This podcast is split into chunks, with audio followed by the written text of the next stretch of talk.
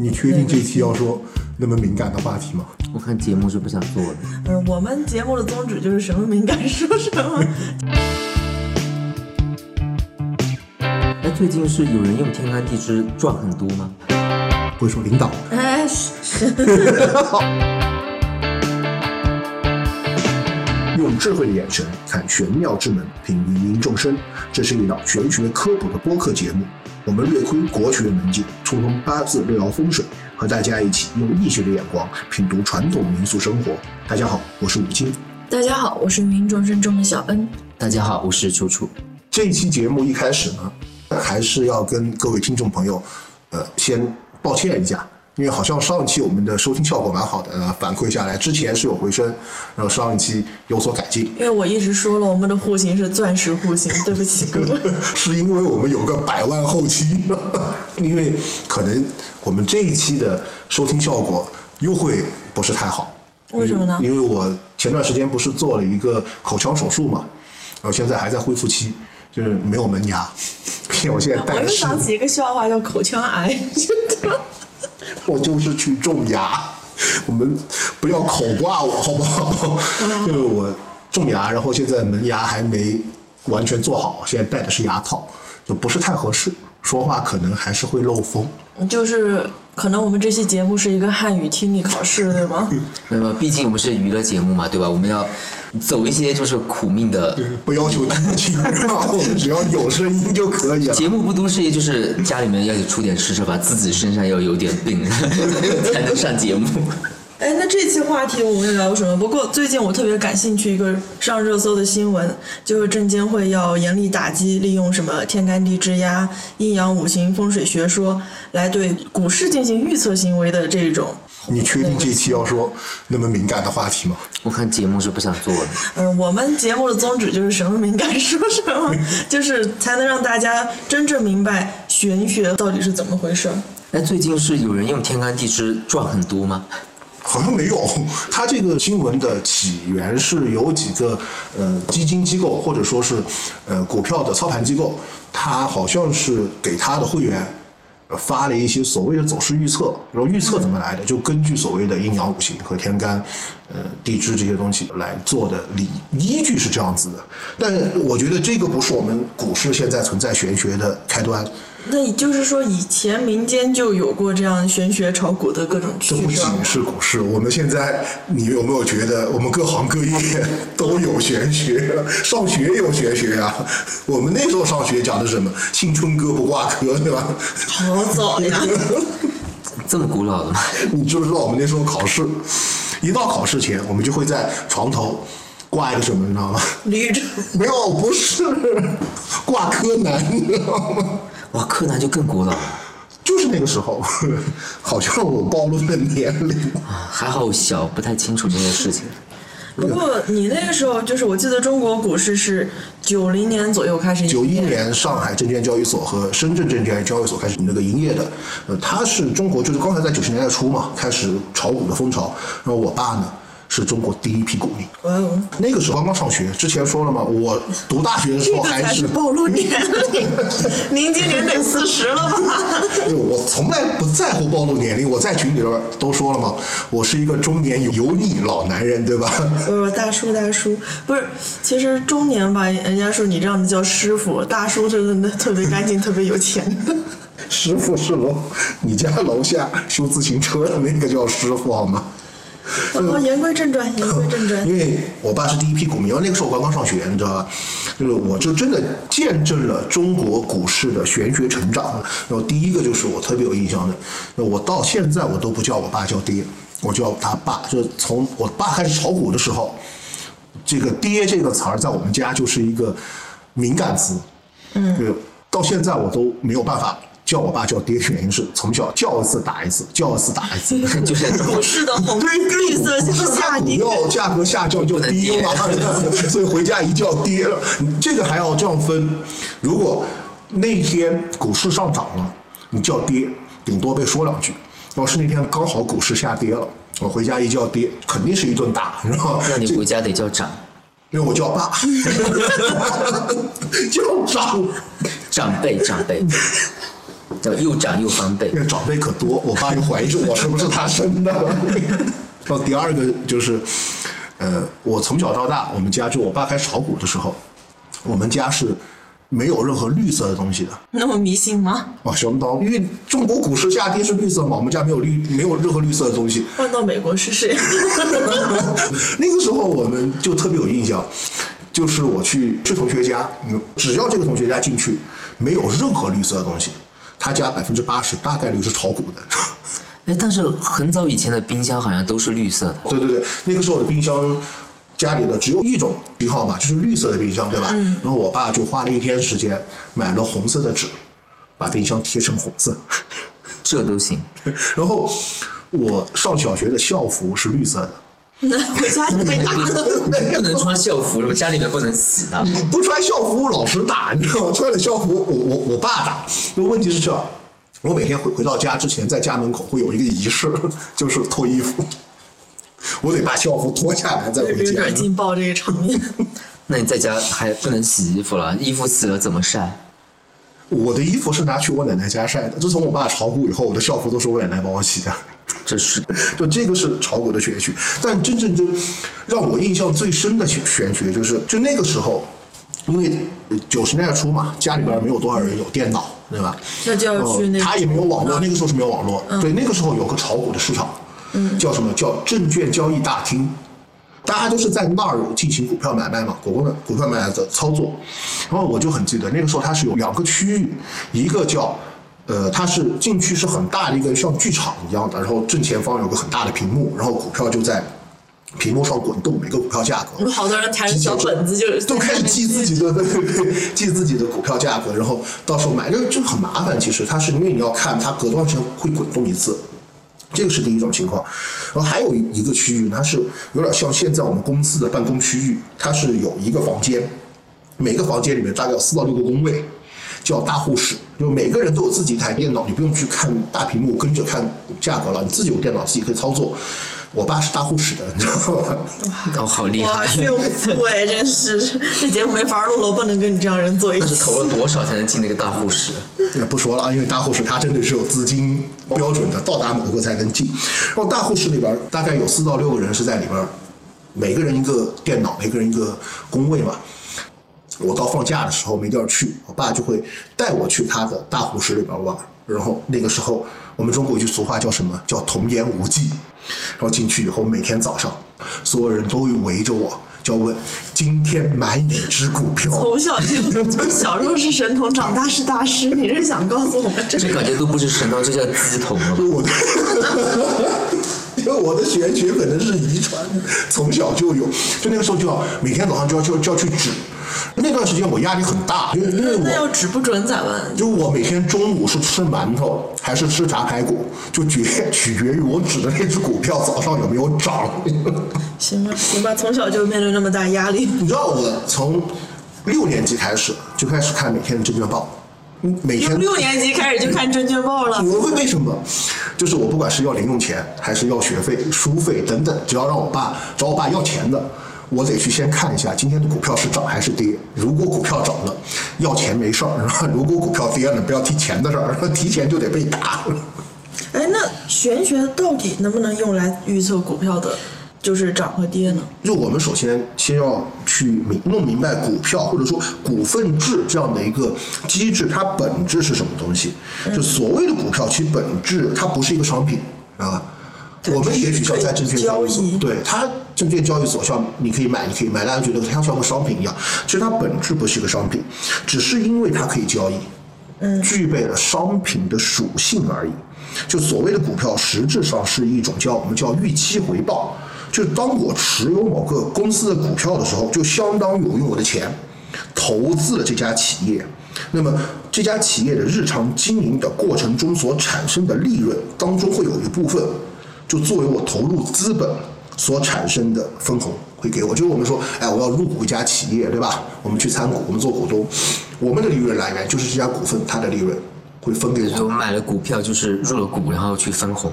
对对对，那么我享受这家企业在经营过程中，我投入资本所产生的这部分利润是我的盈利点，对吧？那也就是说，我们看到一般企业年底对股东的股份分红，这就是这才是股票的本质。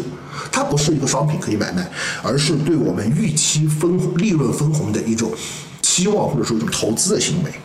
但是当企业的股份我们进入到交易市场以后呢，这些股份就具备了可交易的商品属性了。比如说，当我认可某个企业它经营的项目是可以赚钱的，那么我就可以购买这家企业的股份，就是我可以买股票了，在股票市场我拿着，然后等到企业赚取利润的时候，就可以通过我持有的股份给我分红。这其实跟我们现在去参股一家企业经营是一样的，那这个分红是预期的，对吧？我不可能今天买了，明天这家企业就给我分红，对不对？它一定是要到年底结算呀，或者说它的利润结算的时候，它会按照股份给我分红。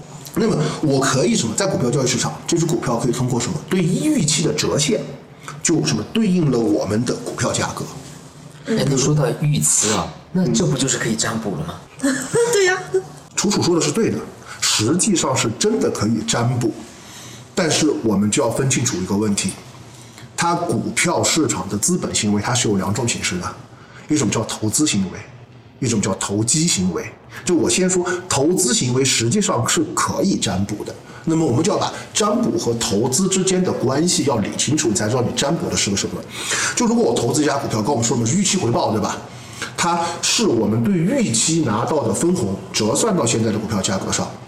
我占卜的不是股票价格，是什么？是这家企业它经营这个项目，或者说这家企业的经营活动是否能够盈利，也就是我们以往会去做的叫财运占卜。就比如说，楚楚来找我，说：“哎，我要去呃哪个地方做一一个生意，这个生意能不能赚钱？”哎，一占卜说可以的，你就去做，对吧？一样的，我一占卜这家企业可以赚钱。就证明预期它有利润了，对吧？我买股票它就会涨。可以不看财经报可以占卜。我占卜的是企业经营行为，不是股票。但它股票是这样子，我们就要知道股票涨跌。那么按照马克思主义的政治经济学原理来说，嗯，所有的价格，商品价格它是围绕着价值上下波动，但是决定价格的决定性因素是什么？是供需关系。只有当市场上大多数人觉得这家企业能够盈利的话，他才会愿意用更多钱，或者说更多的人去买这家公司的股票。那么是不是需求就多了？对，需求多了，在固定供给固定情况下，它会涨价嘛？嗯，所以说不是说我占卜认为这家企业赚钱，我就一定投资股票会赚钱，不一定。因为如果别人认为这个项目不能赚钱，买的人少，它股票一样价格一样上不去。所以占卜在投资上，我们占卜的是企业的经营行为能不能盈利，而不是股票价格能不能上涨。所以在这个过程当中，其实都是按年来计算的。对，那至少你得看按年。你任何一个投资项目，你不可能说是能在一个月或者一两天就赚钱的。一两天能赚钱的，就是我占卜一下，我抢哪家银行 快一点。哎，这么说来，他那个就是。开始那个新闻说的就不准用天干地支阴阳五行来怎么怎么样，那个感觉是不是就是感觉在在骗人是吧？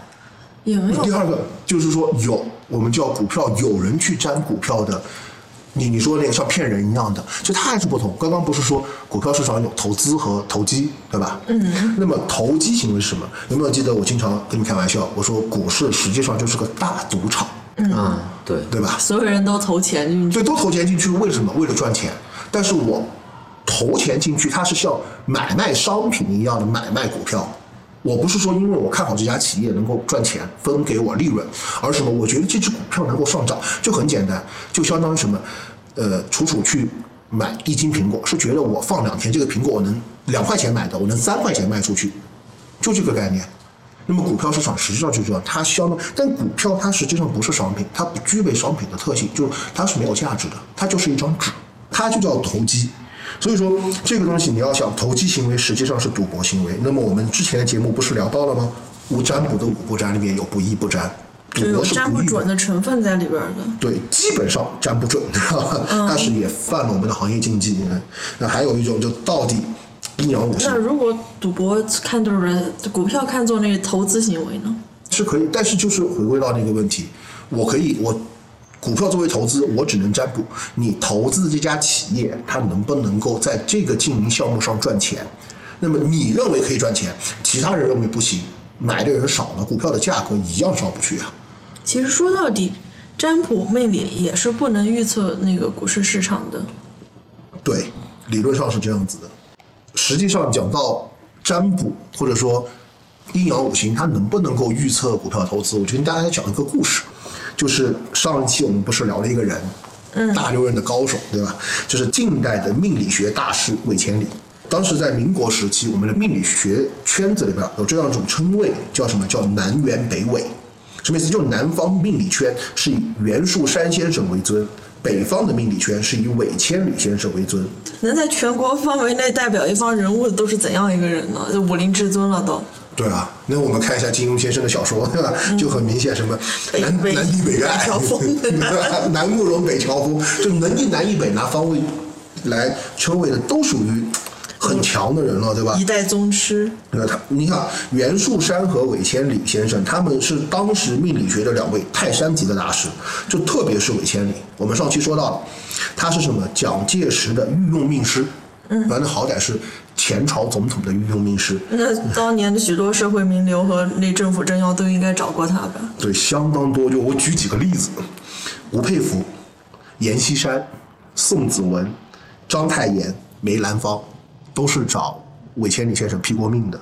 那真的是很厉害啊！对，你要想，当时，呃，就是蒋介石是说过这么一句话，就是说，韦千里是救过他的半条命。是不是和那个张学良将军、杨虎城将军要发动抗日、发动西安事变，对这个囚禁蒋介石那段？对对对，这个在命理学里边是非常有名的一段故事。就当时三六年，不是那个张学良将军和杨虎城将军不是发动西安事变，把蒋介石囚禁了嘛，对吧？然后那个时候，其实 宋美龄很着急，就首先去找了韦千里，就说，然后韦千里呢，听说这个事儿以后，就用六壬神课给蒋介石占了一卦。但是占卦的结果就是说，蒋介石生命无忧，性命无忧，还活着。然后那个时候，宋美龄才决定赶赴西安，去和张学良和杨虎城去谈判。那照这样的话，韦千里先生这样一个命理大师，就不说腰缠万贯，那必然也是就是认识那么多名流，肯定坐拥那个了。对，就很多人都会觉得韦千里先生是非常有钱的，对吧？对啊，就是富贵荣华。实际上不是，韦千里先生在年老的时候是比较凄凉的，他到老年基本上是靠着徒弟来接济度日的。那是为什么呢？因为新中国不是解放以后呢，那时候韦千里先生就去了香港。那你知道那个时候从事这些行业的都不一定太适合生存，你知道吗？那他去了香港 他去了香港呢，就迷迷上了一件事情，炒股就是股对 就回到正题，就我猜一下都是什么？他迷上了股票，他其实他后面作为了一个股票经济，然后他一开始就是用他的易经和命理占卜的技术去预测股票走势，然后是亏得一塌糊涂。那他看来还是所以这也就是说，六壬股票上课都靠股票。果真是一种赌，真的是沾不准的，连这样大师都败于一击。我们拿历历史都看了，拿历史和理论上来看吧，理论上也行不通，对吧？历史上也也有实例子为鉴了实存然后还有一个人也很有名，邵伟华先生是大陆命理学界第一人，也可以说是大陆命理学界的开山祖师了。然后他有一个弟子叫李洪成。也是当时在命理学界非常有名的，呃，也是因为炒股，然后九十年代末以后，慢慢就名气就越来越差，越来越差。原因就是在于他炒股就因为炒股最后没落了。站不准，知道吗？在股市上。那从道理分析和历史借鉴上看，就易经占卜实际上是无法准确预测股票价格的。那证监会还下发这种就是特别严厉的文件，打击什么天干地支、阴阳五行、风水学说，预测股市行为违法行为呢？那我们这个要怎么看呢？就我们这么理解，证监会的文件它打击的是违法行为，对吧？它不是打击阴阳五行，它不是打击易经，对吧？它打击的是违法行为。那我的理解是什么？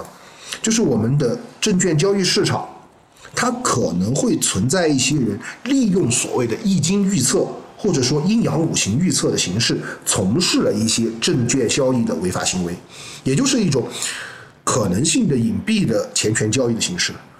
因为我们要知道，在很早以前，我们国家的证券交易市场各种规则模式还不是太完善的时候，是存在很多的钱权交易的违违法行为。我举个例子，老鼠仓。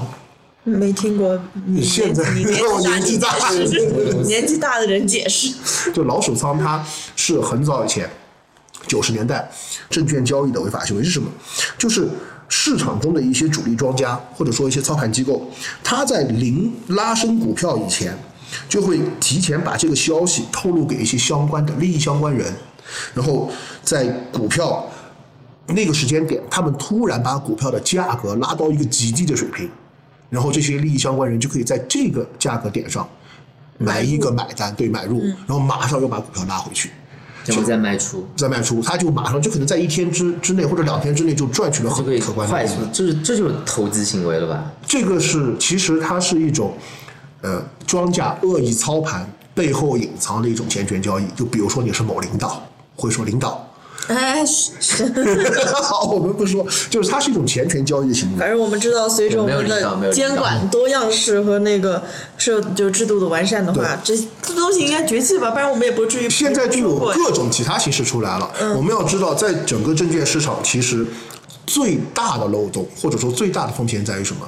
庄家和操盘机构是能够提前知道股市的相关的信讯息的，对吧？讯息出来它会拉升，但是呢，在整个证券的监管方面，你透露一些不能透露信息的话是违法的。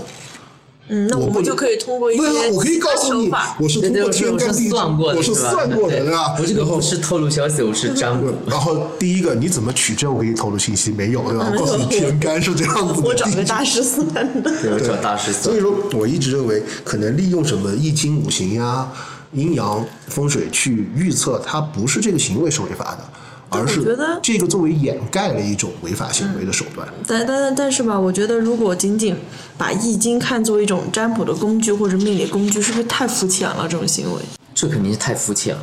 你看，就不管是说呃四书五经啊，什么五经六经啊，都会把易经是摆在最前面的。对，易经在我们的文化当中被译为诸经之首、大道之源。对，它是我们中华文化的总纲领啊。对对对，这拿来就是只算一下，就是看看股票涨跌，要知道对拿来做这种事情，这真的太肤浅了。就是我们学了高数，让我去算个加减乘除的感觉。其实易经已经是蕴含在我们中国每一个人的血脉里了。对，它已经融入到我们的思想和血液当中了。其实《易经》在我们整个生活当中，每个人的生活领域是占了很多的呃一些比重的。我举个例子，起名字，我们中国古代许多名人的名字都是来源于《易经》。但现在的好像喜欢看新华字典，对，翻到几页是多少？因为我听过，我周围有的家长给孩子起名这么来的，就是孩子的生生日几月几号，然后就翻到多少页，然后就取这个那么随意的吗？那我的我的名字是新华字典来的，就觉得可有文化。但是我们要知道，许多中国古人，我们老古人的名字是通过《易经》来的。我举两个非常有名的人了，我们伟大领袖毛主席，他字润之，对吧？润之就是来源于《易经》，是《易经系辞上传》里边的，叫“古之以雷霆，润之以风雨那蒋介石的肯定也是，他对蒋介石也是介石，”。对他名字叫中正，对吧？嗯字介石，他的名和字都是来源于《易经》。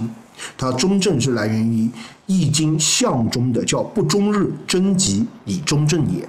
嗯，然后介石是来源于《易经》中豫卦六二爻的爻辞，叫“六二，介于时，不终日，贞吉”。那个贞和吉就唐朝是不是唐太宗的贞观之治也是年号也是来源于？对，贞观之治的年号也是来源于《易经》，他用的叫《易经大传》，叫“天地之道，贞观者也”。哎，所以那个唐朝一直是我们中国人引以为傲的那个就是汉唐盛世中。对，我们会知道，其实许多东西都是来源于《易经》。哎，说到易经啊，那我们今天是不是应该来聊一下易经？其实每次说易经吧，我都想先问一下什么是经，因为我觉得就很多 经书都是带这个字的，因为很多宗教上的东西会有经书，它就有一些宗教色彩含义在里面。对。《延华经》呀，《金刚经》呀，啊，《心经》啊，还有道教的《道德经》。道德经嗯呃，它其实并不完全只带宗教的含义。我们儒家或者说中国传统的书籍当中，也有很多是取经这个意味的。但是我们要看有经必有纬，经和纬它是一个相相对的概念，对吧？像《康熙字典》里边书，它对于经纬它是有这样一个解释，就南北之道为经，东西之道为纬。那么经纬它是一个纵横交错的意思，所以我觉得，呃，我们在春秋战国时期不是出现了经书吗？嗯，然后在汉朝时期是出现了纬书的概念。我理解是经书和纬书都是一系列书籍的合称，像经书可能是多本书籍间形成的一种纵向关系，它有种递进。举一个比较好理解的例子，像我们可能呃比较熟悉的是我们的教材，呃数学它有小学数学、中学数学和高等数学啊，它可能是一种纵向递进的关系。这就是经是吧？对，这可以理解为经。然后像伪书呢，它是一种，我觉得可能是一种叫一系列书籍横向捆绑的关哦，系。就比如说一系列教材，它有英语呀、语文呀、对数学呀，同一个同一个级别，初中的数学，初中的语文横向的对，它是个横向关系关系，对，它是一种一系列书籍的合称，呃，这种叫横向并列的叫伪书，但经书和伪书有一系列书籍合称的情况，还有一种我们叫单行本，什么意思？就比如说像《孝经》《诗经》，它是一种单行本，它可能就是叫经典之书，就是取自这一系列书里面的经典之作。对它可能意思就是说是很经典的一本书，所以说这个是经书的含义。但是易经实际上，它之所以叫易经，首先它的构成是有两种情况，有两种不同的说法。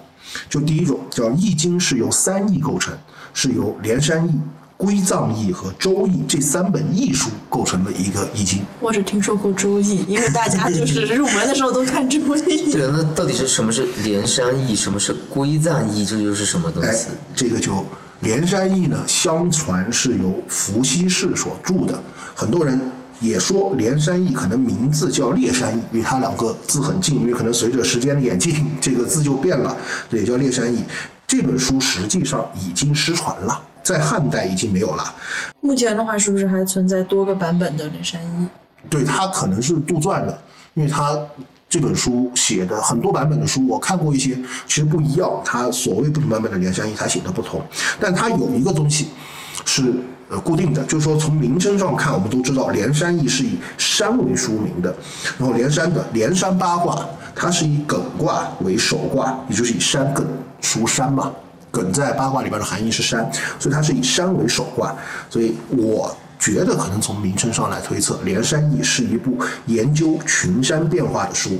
然后还有一本叫《归藏易》，那大家也没也很陌生。然后《归藏易》相传是由皇帝所所著的，然后也失传了，也一样是在汉代失传的。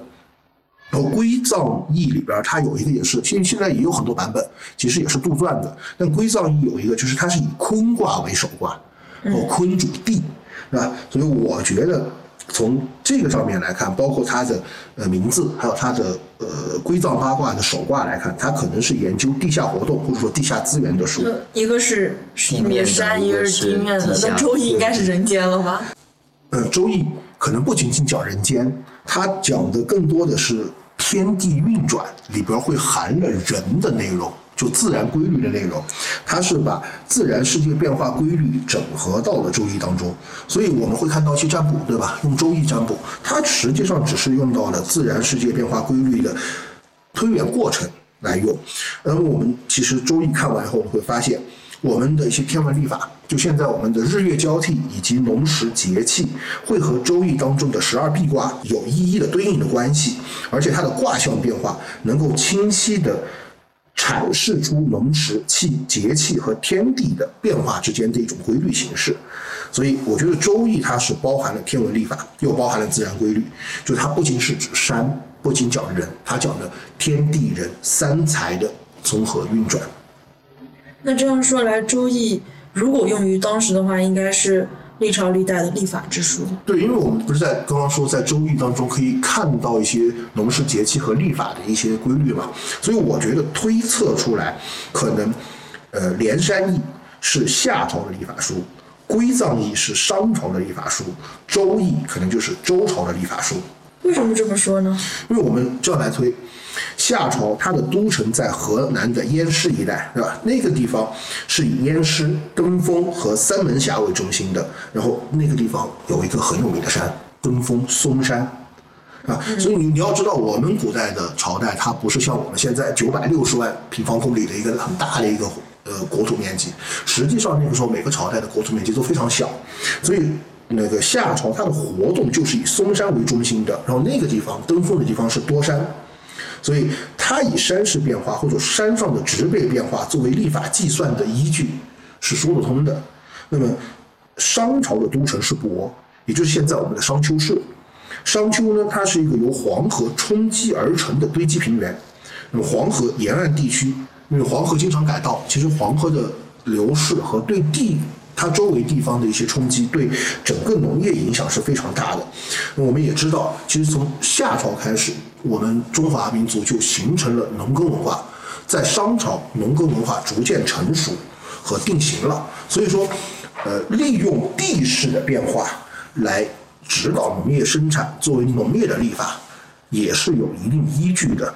三易当中最后一个的就是《周易》了。哦，这个是由周文王，《周易》是相传由周文王被 当时纣王囚禁于釉里所推演出来的。所以我觉得，按照我们对于连山易和归藏易的解释，我认为《周易》是周朝的立法书。那是不是这个是最早阶段的《易经》？对，就最早阶段，在春秋战国以前，或者说汉朝以前。周易就是叫易经是叫三易的统称，然后后面就随着呃连山易和归藏易的失传，其实最重要的是什么？是孔子对周易进行了什么？进行了解释，做了一一套书，应该不是一本，是一套书，叫十易，就是易翅膀那个易十易，所以是把孔子所做的十易以及周易合称了易经，所以十易就是有什么？有有原、象、文言、系辞、说卦、序卦、杂卦，一共有十篇，所以叫十易。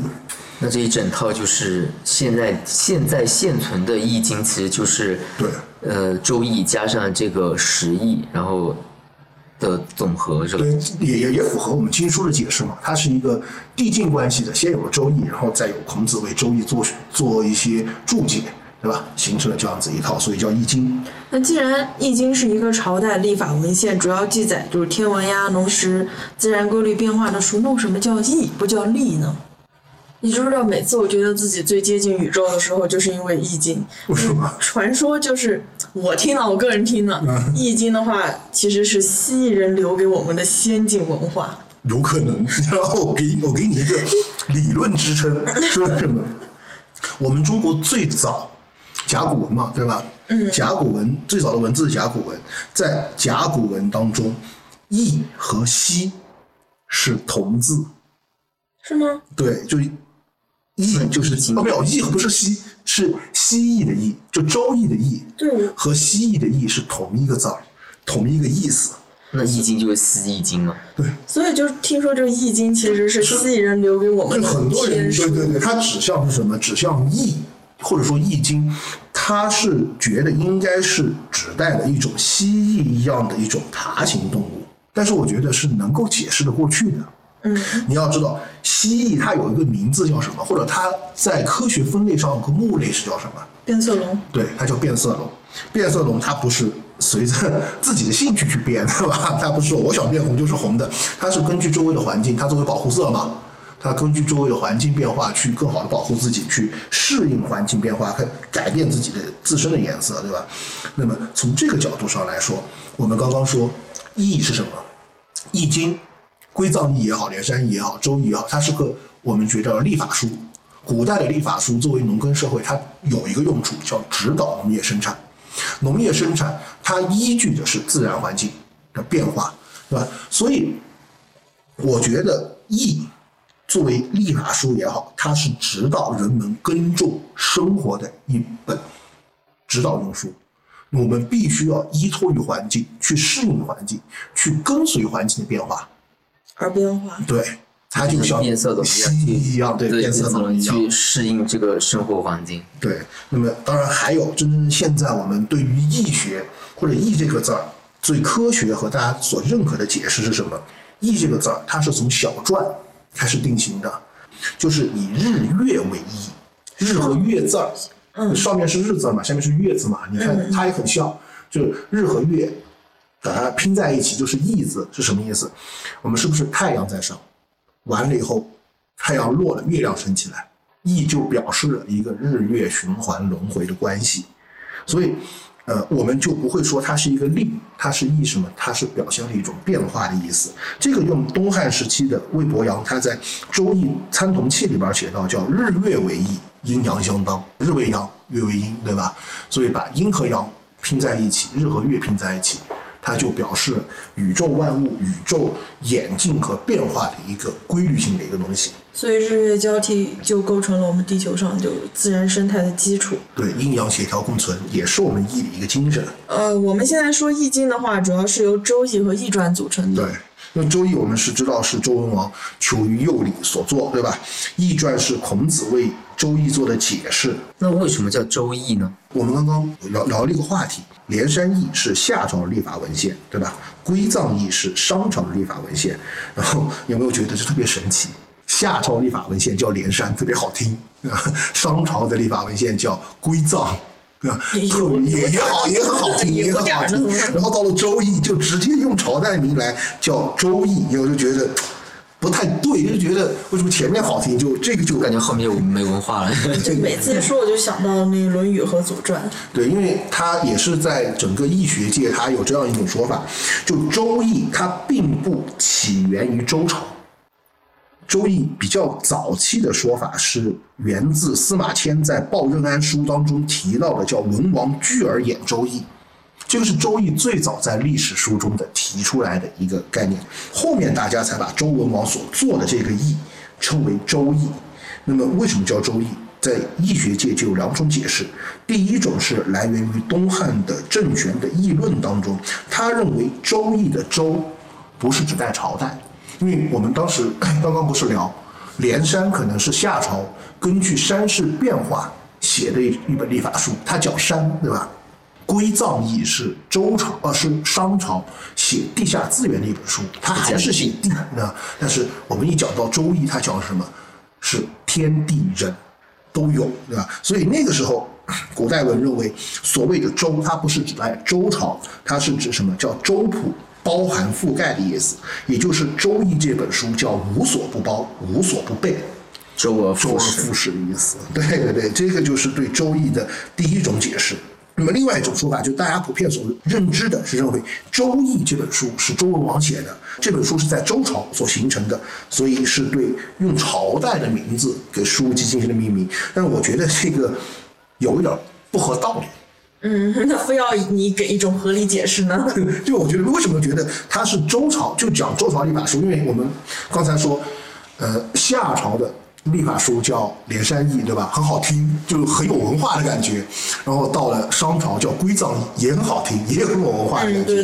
那周朝就一句话《周易》，对，就很像什么？就很像我们有一家人有三个儿子。老大叫刘永福，老二叫刘永寿，到老三就叫刘小三。你这说的。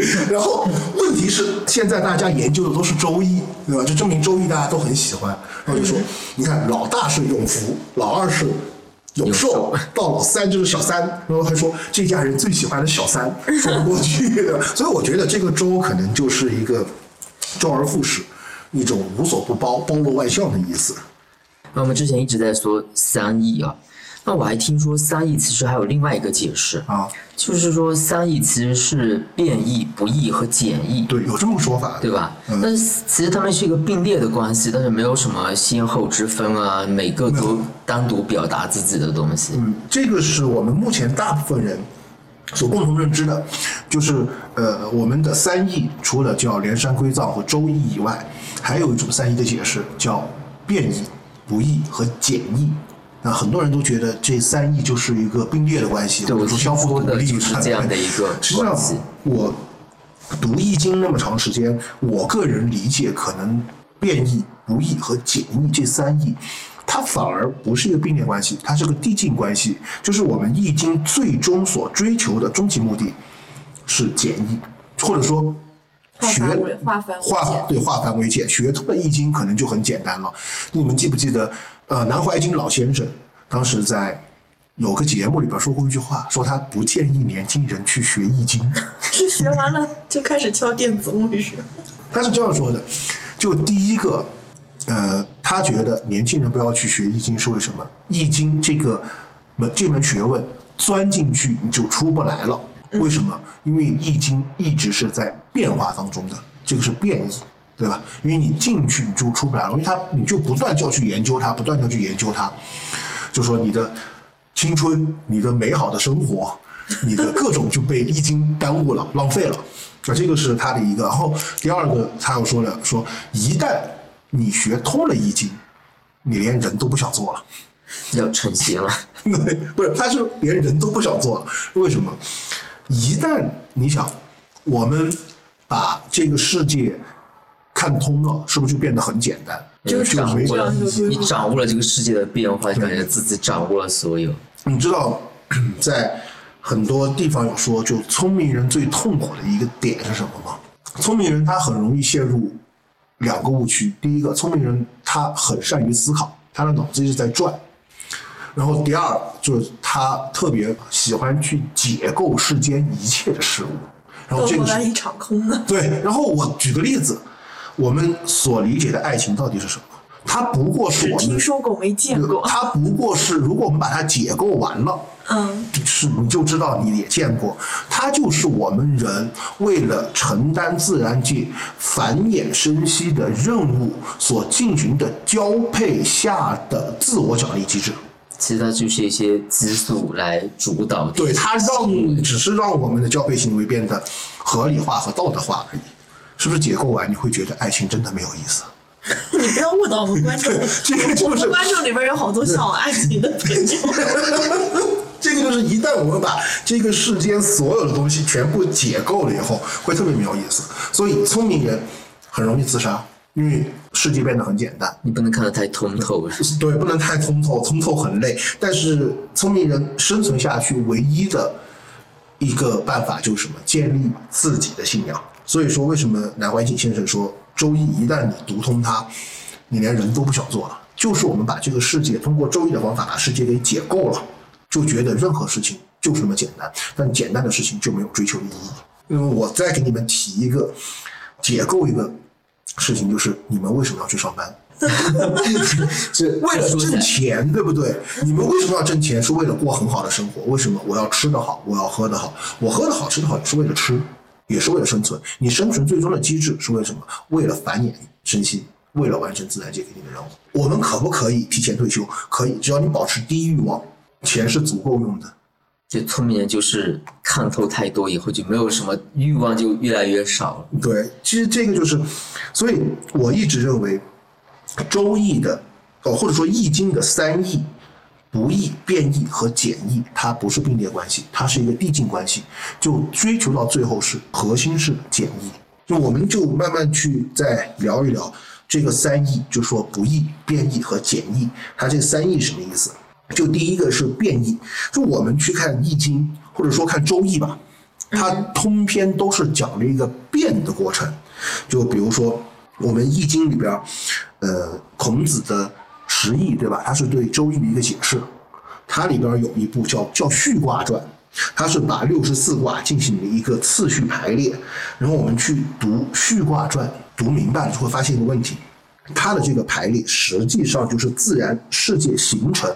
发展、运行和我们人与自然世界如何相处的一个什么一个顺序和变化过程。就我举几个卦，它的卦序什么就比如说呢？比如说我们《序卦传》，它它这样分下来，我说前七卦大家都知道了。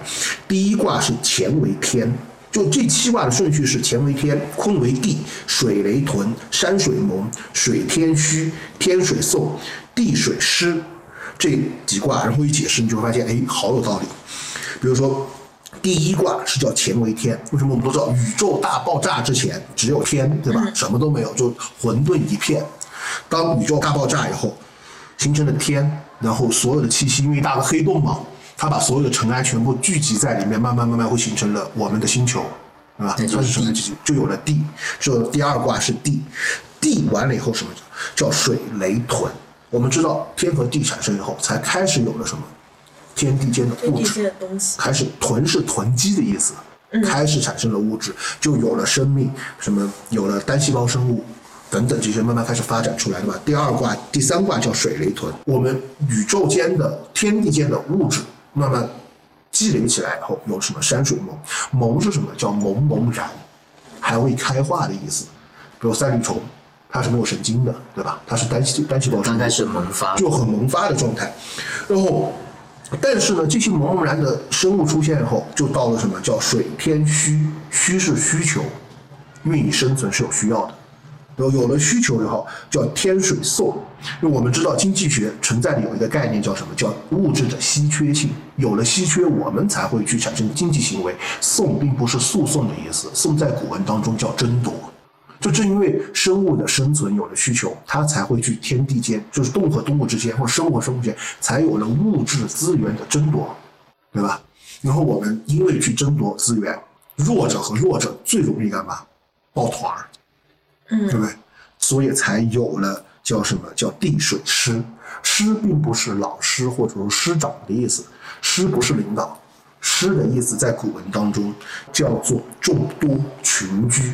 就像现在军队的那些排一个师，对吧？对它它就是师很很多的很多东西，它聚集在一起。所以这七卦，你看我解释完，你有没有感觉到一个从天地爆炸到产生生物，到最后开始互相争夺资源的一个变化过程？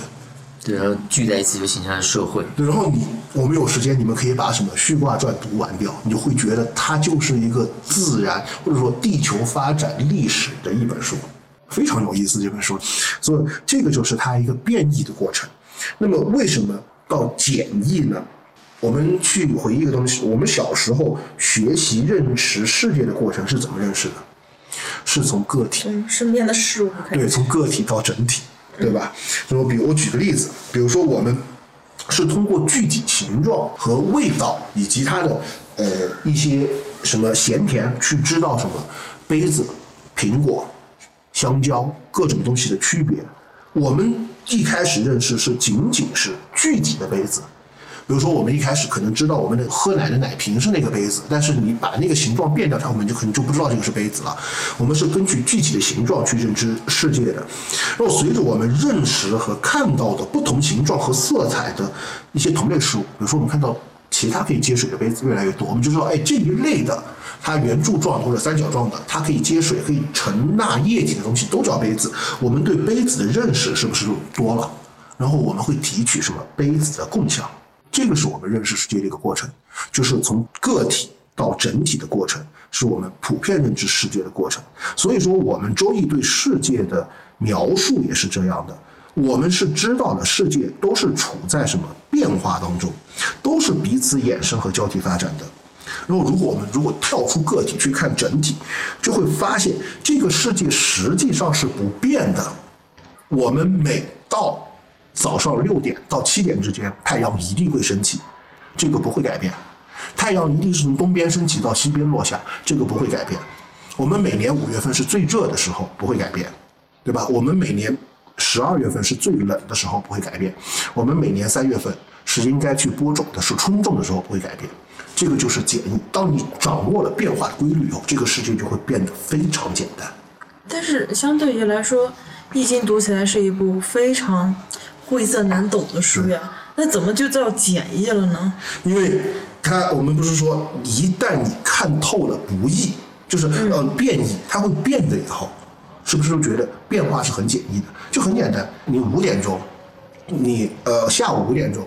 或者下午三点钟，不是三三三点钟，一定是最热的。你不会去，你不会在那一天穿的最多，你会早上是最冷的。这个你不用看天气预报，你都知道，对吧？这个就叫我们的生活，因为有我们掌握了变化的规律，给我们指导，我们的生活就变变得简单。这就是从变异到简简易易，然后因为简单，我们就会发现另外一个问题：生活实际上是不变的。你冬天不会穿短袖，你夏天不会。我想起一个会的，楚楚会。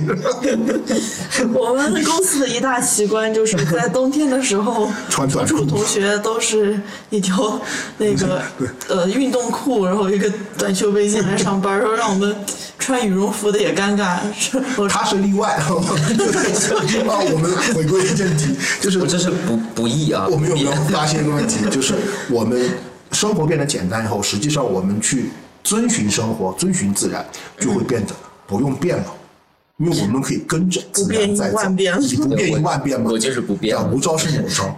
对，实际上这个就是我们易经给我们三易去读易经和看易经，最后带来的收获，就是我们的生活实际上不会变了。嗯那么这样说的话，《易经》就是它既然是一个事情的发，就是起因、现状和结果，那它可以断凶吉，这也是我不可以，不然就不会演进出什么六壬神科哦，不，六壬神科比易经早，不然不会演进出什么六爻，对吧？梅花易数来断。但是这里我们就可以，呃，前一期我们是不是教了六爻的断吉凶的小小妙招，叫赛进囊，对吧？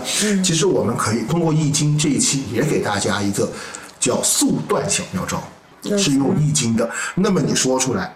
你要别忘了，我最早是学文王卦的，我是文王卦才转的。所以，我们可以通过易经来做一个速断小妙招。哦，你学了这个以后，就会觉得更厉害了，因为别人是什么六爻断、梅花断，问你你是什么断的？我用易经断的。哦，好，现在我们高级的来了，对，就是用易经来速断小妙招呢。其实这个事情，首先我们用易经来断事情，它没有办法去断吉凶，因为本身易经它不是一个断吉凶的书。但是我们可以根据易经这个速断小妙招，可以看出这个事情是从什么样时候发展出来的，到现在是什么样阶段、什么样过程，结果会是什么样子。它是刚好一个特别像六壬神课的初传、中传和末传，不易到易。没不是，它是根据这个就是要用到两个东西，就是我们要学这个，大家要准备两个东西。第一个就是一枚硬币，就不用三枚了，大 大家家里都有啊。对大家都有。上上次上次已经 准备了三枚，所以现在拿然后起一枚就行第。二个呢，可以在手机上，或者说自己去准备一本书，叫《续卦传》。对，当然我建议这个小妙招之前要花一点功夫，先把《续卦传》大概读一遍。不欺负人吗？就很多人读不懂的。然后这个时候呢，这个速断小妙招呢，它还是要有一点文学功底的，知道吧？就是我们需要去看一个事情发展的时候，把我们的硬币拿出来，你规定硬币字儿的这一面还是画的这一面，哪面是阴，哪面是阳，你自己规定都可以。然后呢，抛六次，从下往上记它的阴阳。嗯，然后记完阴阳以后，我们就会得出一个六十四卦当中的一个卦，然后根据这个卦，我们去翻《续卦传》这本书，去读这个卦之前的一卦，就是这个事情发展之前，如果你这个事情起的原因是什么，你可以知道。然后再看现在这个事你要问的这个事情的阶段是个什么阶段，然后再读这个卦什么后面这一卦，嗯，你就会知道这个事情的结果是个什么事情了。我给大家举个例子，就比如说我通过抛硬币，呃，得到了一个火地进卦，然后进卦呢，它是第三十五卦，那么我们就去找我们这个《续卦传》，翻开，呃，三十五卦是进卦，它前面三十四卦是大壮卦，第三十六卦呢是明夷卦，然后你就去看。就知道了。那么在《虚卦传》上面有这么一句话，叫“物不可以中顿，故受之以大壮；物不可以中壮，故受之以静。静者，静也，静必有伤。”其实就告诉我们整个事情的发展过程，就是我我想说你说慢一点，我一直没听清你说。这一句话我说过说慢了，大家也不一定听得懂。就我解释给你听，就是我不是抛出了进卦，对吧？嗯。那么我要测的这个事情之前的状态，是因为一直在积累、浮藏，所以说要开始慢慢的前进了，要壮大了，事情壮大，就给了我很多底气和勇气要往前走了。但是如果你往前走的太急或者太勇，是会受伤的。所以叫才到了最后的结果是明夷。明夷卦地火明夷是什么？就是说他会受伤。那么你就知道你这个事情走到最后是有所损失的。这个就是通过我们易经的速断小技巧，可以通过卦序传来看到我们事情的发展的起因、现状和结果。其实这段五金哥读的实在太快了，坐在他旁边我都没听懂。各各位听众朋友，如果有不明白的地方的话，可以加我们的听友群，说五金哥在线解答，你可以在线就提各种问题为难他。让他说那么快。然后说慢了也不一定听得懂。我读的是《虚卦传》那个原文啊。嗯，所。以听不懂就可以加我们的听友群，嗯，在听友群里面可以跟大家详细的解释。好，那这一期的这一期的话，我觉得可能会有点沉闷，但是能把我们的易经说的，就是从深到简说出来，我觉得是非常不错对，。因为我们这我们这档节目的主要的目的是通过我们的易学玄学，能够向大家传播我们优秀的传统文化的内容，因为我们的传统文化是我们的老古人智慧的结晶，也是需要我们每一个人能够去学习传承，对，这是我们的民族任务，我觉得。好。那么今天的节目是不是就结束了？好的，那么大家下期再见喽，拜拜。拜拜。拜拜。